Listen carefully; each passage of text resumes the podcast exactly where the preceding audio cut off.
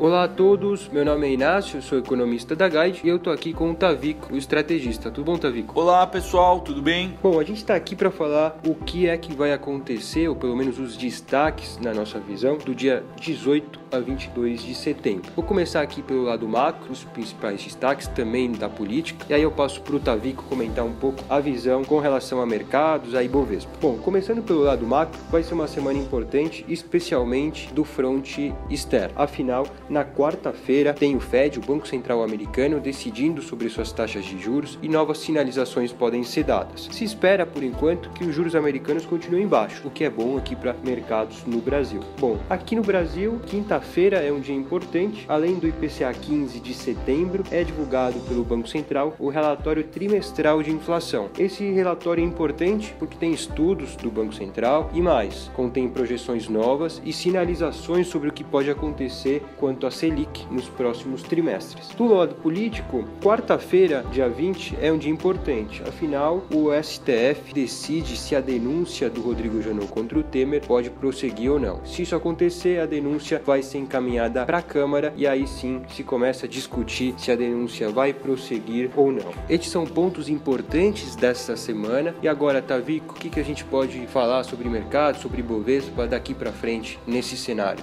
Ibovespa segue surpreendendo surpreendendo para cima, né? Ah, já rompeu as máximas históricas, né? Já está acima dos 73 mil pontos. Bolsa segue muito firme. A entrada dos investidores estrangeiros está muito relevante, 3 bilhões aí, mais ou menos é, esse mês de setembro já é uma entrada extremamente relevante, mais de 12 bi no ano de 2017. Existe um apetite enorme, um fluxo muito grande e a gente está começando a ver os gestores também locais, ou seja, os investidores institucionais brasileiros também também aumentando a alocação em bolsa depois de longo período aí de uma alocação abaixo aí até do neutro. Então estamos vendo até uma mudança de postura por parte da alocação dos investidores locais. E aí entra no foco dos investidores o comportamento do Ibovespa. Nos nossos modelos conseguimos observar que em um cenário otimista ainda temos espaço para valorização. A gente vê que a bolsa poderia buscar 77 mil pontos, tá? Até o final do ano, se houver a manutenção desse cenário positivo, com commodities se recuperando, com as estatais aí tendo um ambiente favorável, a agenda de reformas acho também tem que ajudar, então o lado político e o lado econômico também tem que manter aí essa trajetória mais positiva que a gente está vendo no curto prazo.